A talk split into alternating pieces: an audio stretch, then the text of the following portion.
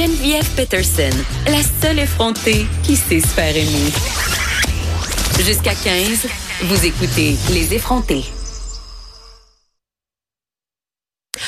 On est de retour aux effrontés, cette fois avec Alex Vien. Je vous l'avais annoncé avant la pause. Je suis contente de l'avoir. Donc, Alex Vien, qui est gestionnaire de communauté, responsable des réseaux sociaux et qui a aussi une chaîne YouTube, celle de Grand-mère Grunge. Et là-dessus, qu'est-ce qu'on retrouve, Alex? Es-tu avec nous? Oui, oui, on l'a rejoint au bout du fil au téléphone. Donc, Alex, est-ce que tu veux expliquer dans tes mots ce que c'est Grand-mère Grunge? Parce que j'aimerais quand même rendre justice à ta chaîne YouTube, mais j'ai peur là, de pas donner un bon portrait. Là. Donc, vas-y dans tes mots. Euh, dans le fond, Grand-mère Grunge, c'est un projet que j'ai commencé il y a à peu près deux ans. Euh, C'était surtout pour dédramatiser des choses comme le maquillage, la mode, mais aussi surtout le féminisme, puis à quel point toutes ces choses-là, ben ça se ressemble, puis ça se rassemble, puis on peut faire en sorte que euh, la mode, le maquillage, ce ne soit pas des outils qui sont faits pour nous nuire ou pour euh, euh pour nous définir, mais plus pour nous donner des outils d'expression. Donc c'est vraiment ça, Grand-mère Grunge. Mm-hmm. Et là, moi, je te reçois aujourd'hui parce que tu as participé au magnifique vidéoclip là, de Safia Nolin, euh, Lesbian Breakup Song, euh, dans lequel la chanteuse apparaît nue, euh, dans son plus simple en pareil, euh, dans lequel elle se dévoile aussi. On sent une belle vulnérabilité tout au long de la chanson. Et je sais que Safia, en entrevue, a confié que ça n'a pas toujours été facile pour elle d'accepter son corps de la, manière qu'il est fait, mais que c'est un, un, work in progress, puis que un clip comme ça, c'est important pour elle. Ça participe en fait à l'acceptation de, de, de, de son Et dis-moi, Alex, comment, comment est-ce que tu as été approché pour participer à ce projet-là? Mais j'ai eu la chance d'être approchée par les filles du Womanhood Project qui collaboraient avec le clip. Donc, c'est euh, Sarah Imi et Cassandra Cachero. Euh, c'est deux femmes absolument exceptionnelles qui euh, font un projet qui met en valeur justement la beauté naturelle des femmes, mais aussi toute la diversité des personnes qui s'identifient comme femmes. Donc là, ça inclut vraiment tout le spectre des genres et ça inclut aussi euh, toute la diversité corporelle euh, qu'on a pu voir qui est représentée dans le clip.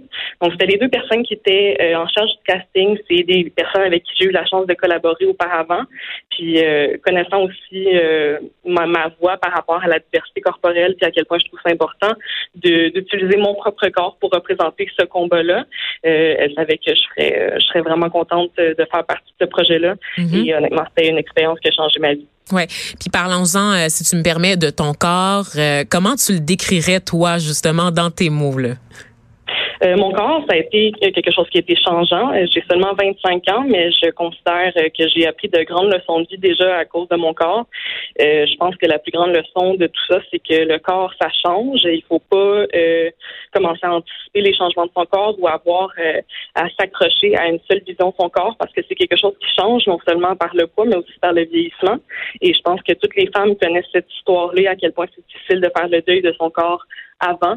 je pense que c'est vraiment comme ça que je vois mon corps. C'est un c'est vraiment comme un vaisseau qui a, changé avec le temps, avec le stress, avec la médicamentation, avec euh, avec les peines, avec les joies. Donc c'est vraiment quelque chose qui pour moi représente à quel point euh, notre expérience humaine est changeante, puis ça se reflète toujours par le corps. Mm-hmm. Et toi-même, tu, tu, tu te fais quand même porte-parole de ces filles-là qui sont taille plus, des filles plus rondes, euh, des filles qui se définissent comme grosses, parce que je sais qu'il y a une réappropriation de ce mot-là aussi, euh, pour pas que ça soit péjoratif, parce que c'est tout simplement un corps, c'est mon enveloppe corporelle qui est grosse, puis that's it. Il devrait pas avoir de commentaires ou de réflexions supplémentaires à avoir là-dessus, comme on n'en a pas nécessairement pour une, quand on voit une personne mince, tu sais. Et donc, euh, est-ce que est-ce que tu étais hésitant est-ce que tu as eu peur quand même? Parce que c'est.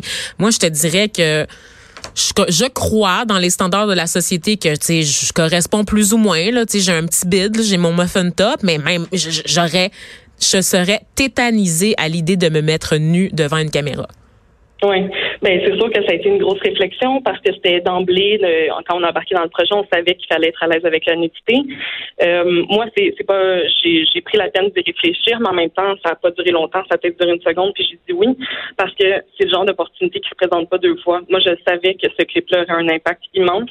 On le voit déjà depuis moins de 24 heures. Honnêtement, c'est c'est fou les réactions qu'il y a eu par rapport à ça, euh, autant positives que négatives. évidemment. mais moi, l'importance que c'est que je trouvais qu'il euh, qui, qui ce que je trouvais important de participer à ce clip-là, dans le fond, c'était vraiment que, honnêtement, moi, je suis tannée de pas me voir représenter.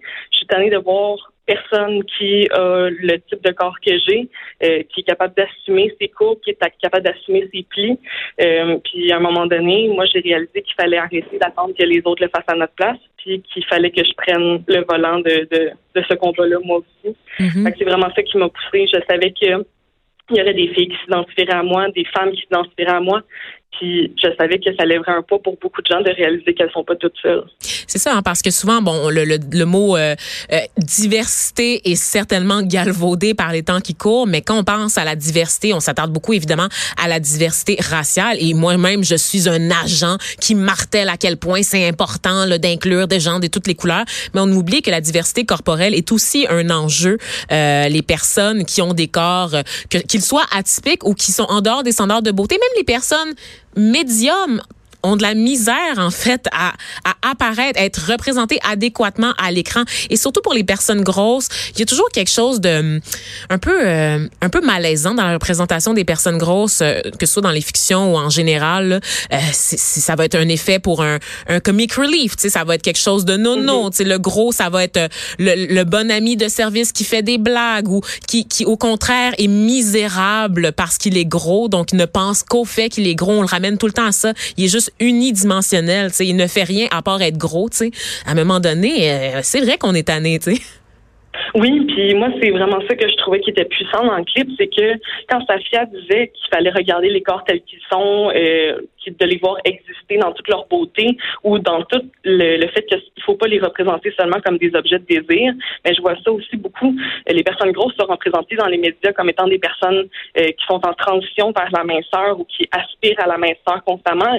Sinon, on fait pitié. Mm-hmm. Euh, moi, je trouve qu'il y a quelque chose de profondément violent à savoir qu'il faudrait que je sois pas capable d'être bien jamais avant d'avoir atteint comme un, une, une idée de la minceur. Euh, pour les autres, finalement, puis ce qu'on voit dans le clip, c'est vraiment des gens qui s'assument, qui ont pas peur d'être assis, qui ont pas peur de, de bouger, qui ont pas peur de, de, de jouer ensemble. Puis c'était tellement comme un beau moment de sororité que c'est vraiment ça que j'ai vu. C'était des personnes qui étaient entières, qui étaient pas moins intelligentes à cause de leur mm. poids, puis qui s'assumaient aussi complètement. Exactement. J'ai, euh, je sais que tout ça est porté par une démarche féminine, tu l'as dit tout à l'heure avec The Womanhood Project notamment. Mm-hmm. Mais dans la question de la diversité corporelle, euh, il y a quand même aussi un manque de représentation des hommes gros en général, tu sais. Donc euh, les hommes qui sont en surpoids, on ne les voit pas non plus et j'ai l'impression que bon parce que les réseaux féministes euh, sont toujours en, en, constante remise en question, on s'intéresse beaucoup aux nouveaux facteurs de discrimination, notamment la grossophobie.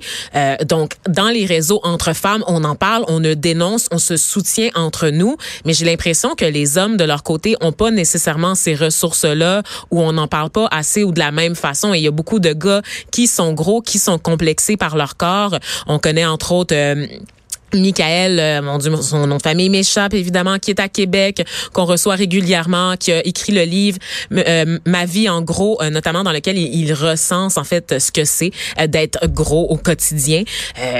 Est-ce que ça aurait pas été intéressant peut-être d'inclure euh, des gars aussi dans la démarche? Ou est-ce que vous espérez que votre message euh, soit pas juste genré et qu'il arrive à toucher les gars aussi? C'est ben, Michael Bergeron. voilà. Euh, qu'on adore. Oui, on l'aime. Oui, ben, je pense que en fait, dans toute la discussion autour de la grossophobie, et évidemment, ça inclut tous les genres. On parle comme d'une idée que la grosseur est en soi quelque chose de négatif. Donc ça, c'est quelque chose qu'on dénonce absolument. Euh, moi, je sais que je le dénonce absolument, puis je pense que c'est un message qui peut être universel, puis qui peut remettre en question la manière dont on voit la santé, le corps, le genre, toutes ces choses-là. Euh, par contre, avec le clip, c'est sûr que je pourrais pas répondre au nom des réalisatrices. Bien sûr, bien sûr, ni de Safia Nolin, bien sûr. Exactement. Par contre, moi, ce que je vois, c'est qu'il y a vraiment une manière dont les femmes sont représentées qui, euh, qui est différente. Je pense que euh, l'idée du corps chez les femmes euh, ou chez les personnes qui s'identifient comme femmes est honnêtement comme une prison. C'est, quelque chose qui revient constamment. On nous compare tout le temps aux autres. on, on, nous dit tout le temps comment on devrait se représenter, comment on ne devrait pas être. je pense que pour les hommes, oui, effectivement, il y a de la grossophobie. par contre, c'est pas ancré de toutes les violences de la misogynie. Mm-hmm. Je pense qu'il y a vraiment une spécificité là-dedans. Il y a un propos qui est, euh, qui est unique. Puis euh, définitivement, moi, je, suis toute pour le fait qu'on inclut tout le monde, mais je pense aussi que les hommes, s'ils veulent savoir représenter, je pense qu'ils doivent se battre aussi pour ça. Les femmes se créent des, des espaces dans lesquels elles se sentent à l'aise, dans lesquels elles peuvent parler justement de ces de ces violences-là qui sont très très spécifiques aux femmes et spécifiques aux femmes grosses. Euh, je pense que les hommes sont les bienvenus de créer leurs espaces puis de, de faire en sorte qu'ils soient plus vus. Euh, je connais beaucoup de femmes qui militent pour euh, contre la grossophobie, en fait, comme 10 octobre, Gabrielle Lisa Bien sûr, une de nos préférées, bien sûr, on la, on la reçoit régulièrement aux au micro des effrontés, mais aussi à celui là, de Rosémée Automne-Témorin dans l'émission du Retour à la maison. Mhm. Mais elle, justement, elle donne le micro aux hommes aussi, puis c'est, je pense que ça fait partie d'un tout. Il y a une solidarité là définitivement, mais je pense que dans le cas du clip, il y avait quelque chose de puissant, non seulement à représenter la diversité corporelle chez les femmes, mais surtout à faire un clip qui laisse les femmes parler. Mhm. C'est justement, c'est un propos qui est féministe. Euh, oui, on, on, on, parle contre la grossophobie, mais je pense que c'est vraiment un clip qui laisse les femmes exister telles qu'elles sont. Mhm. Alex, viens, euh, dis-moi, manques-tu d'attention? Parce que c'est une critique. c'est une critique qui revient ah, souvent. Suffit de se mettre à poil pour qu'un commentateur ou une commentatrice nous reproche de manquer d'attention. Donc, peux-tu, peux-tu, s'il te plaît, juste répéter à quel point il y a quand même une démarche avec une certaine profondeur. Là. Il y a une certaine profondeur derrière votre démarche plutôt. Oui, mais c'est ça. J'ai vu ce commentaire-là revenir souvent. Aussi le hmm. commentaire qui dénonce pourquoi il faut se mettre tout nu pour Ben oui. C'est pour ben, faire parler de soi. Mm-hmm. C'est ça, exactement. Moi, je dirais que depuis que le clip est sorti, euh, l'attention que j'ai reçue, oui, a été positive, mais aussi je me suis euh, je me suis mise vulnérable à des critiques qui étaient extrêmement négatives et violentes. Euh, ça, c'est pas c'est pas une attention que j'aime recevoir du tout. Euh, moi, j'aimerais que les gens comprennent que si on fait ça, c'est parce qu'il y a un manque de représentation. C'est des choses que les gens voient pas. Et la raison pour laquelle on voit des, des réactions qui sont aussi virulentes, c'est justement parce qu'on voit pas ces choses-là.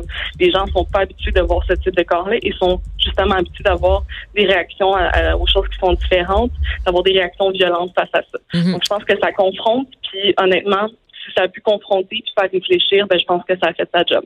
Alex, écoute, euh, je vais je vais interrompre notre conversation parce qu'il y a une grosse nouvelle aujourd'hui que tu as peut-être vu passer, le scandale SNC Lavalin, Justin Trudeau là, qui aurait contrevenu à l'article 9 de la loi là, sur les conflits d'intérêts. On écoute en ce moment Andrew Scheer, donc le chef du Parti conservateur, qui se prononce là, sur toute cette affaire. Devant les Canadiens et les Canadiennes n'a jamais été plus clair.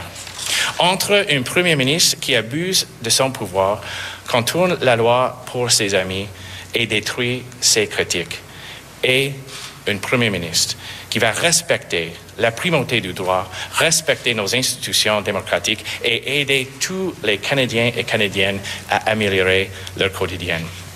Merci beaucoup. Thank you very much. Happy to take some questions now. On vient d'entendre la voix de Andrew Scheer, chef du Parti conservateur du Canada. Il se prononçait euh, sur l'affaire SNC Lavalin. Je le rappelle, le commissaire euh, au conflit d'intérêts et à l'éthique, Mario Dumont, euh, Dion, pardon, non, pas notre Mario Dumont, mais je suis sûre que lui, il a beaucoup d'opinions sur ce qui vient de sortir. Donc, Mario Dion, qui a publié aujourd'hui le rapport Trudeau 2, euh, dans lequel il, il constate, en fait, il, il, oui, c'est ça, il constate que Justin Trudeau a contrevenu, contrevenu à l'article 9 de la loi sur les conflits d'intérêts.